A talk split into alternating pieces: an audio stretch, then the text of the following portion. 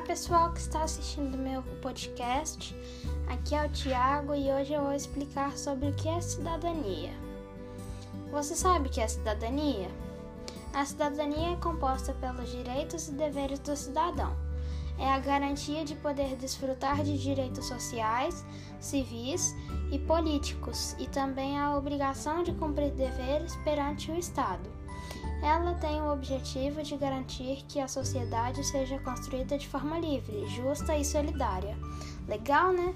E a participação social nas decisões do, do país, através dos nossos direitos políticos, é uma maneira de exercer a cidadania e isso é muito importante para ajudar a fortalecer a nossa democracia.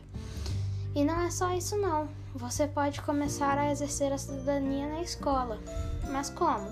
Ué, quando nós respeitamos os colegas, professores e funcionários da escola, respeitamos as regras de convivência, participamos das atividades e respeitamos as regras das brincadeiras, aí nós estamos exercendo a cidadania na escola.